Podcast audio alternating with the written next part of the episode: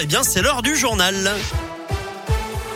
L'actu en Auvergne, c'est avec Colin Cotte. Salut Colin. Salut Eric, salut à tous. À la une aujourd'hui, le masque de retour dans les écoles de 39 départements à partir de lundi. Un département qui se situe au-dessus du seuil d'alerte depuis quelques jours en Auvergne. Ça concerne la Haute-Loire, mais le Puy-de-Dôme et l'Allier y échappent pour l'instant. Plus de 10 000 nouveaux cas quotidiens en France ces derniers jours, un niveau jamais atteint depuis la rentrée. De son côté, l'Organisation mondiale de la santé qualifie de très inquiétant justement le rythme actuel de transmission du virus en Europe. L'OMS dit redouter 500 000 décès supplémentaires sur le continent d'ici le mois de février.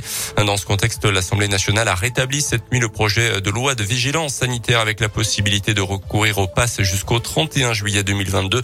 Les sénateurs qui l'avaient ramené au 28 février doivent à nouveau plancher sur le texte dans la journée. Puis c'est l'Assemblée qui aura finalement le dernier mot demain lors d'une lecture définitive.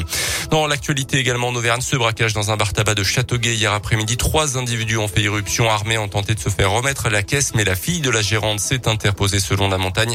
Elle a réussi à les faire fuir. Ils sont repartis avec seulement quelques paquets de cigarettes. Malgré un important dispositif de gendarmerie, les malfaiteurs sont toujours en fuite. Un jeune de 26 ans bientôt devant la justice pour menace de mort sur sa propre sœur près de Billon fin octobre. Ce jeune schizophrène comparaîtra également pour des faits d'outrage à agents et d'ivresse sur la voie publique. C'était le week-end dernier à Clermont. D'ici l'audience au mois de février, il a été placé sous contrôle judiciaire. Le prix de la France moche décerné à une commune de la région, c'est le village isérois de Montalieu-Versieux qui a reçu ce titre peu honorifique de la part de l'association Paysage de France qui lutte contre ce qu'elle appelle la pollution visuelle. Un titre décerné donc à cette petite commune dans la catégorie campagne publicitaire. En effet, à l'entrée nord de Montalieu-Versieux en Isère, on retrouve sur les bords des routes et des ronds-points de très nombreux panneaux publicitaires qui ont tendance à gâcher le paysage.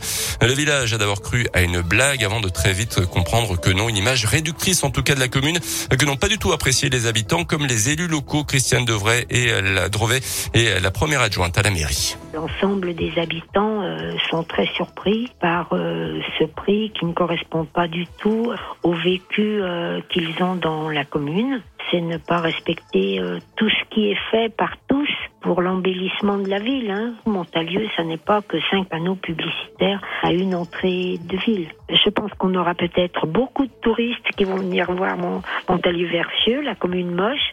Je suis désolée pour eux, mais quand ils vont entrer dans Montalieu, ils risquent d'être un peu déçus. Et voilà. concernant les panneaux publicitaires à cette entrée de la commune, d'après l'élu, la mairie n'a pas les compétences pour intervenir sur le sujet. C'est uniquement du ressort de la préfecture. En foot, le PSG tenu en échec hier soir en Ligue des Champions à Leipzig de partout. Aujourd'hui, place à la Ligue Europa. Lyon reçoit le Sparta Prague à 18h45. À suivre également la liste des Bleus dévoilée par Didier Deschamps pour les matchs contre le Kazakhstan et la Finlande. Deux matchs qualificatifs pour le mondial au Qatar.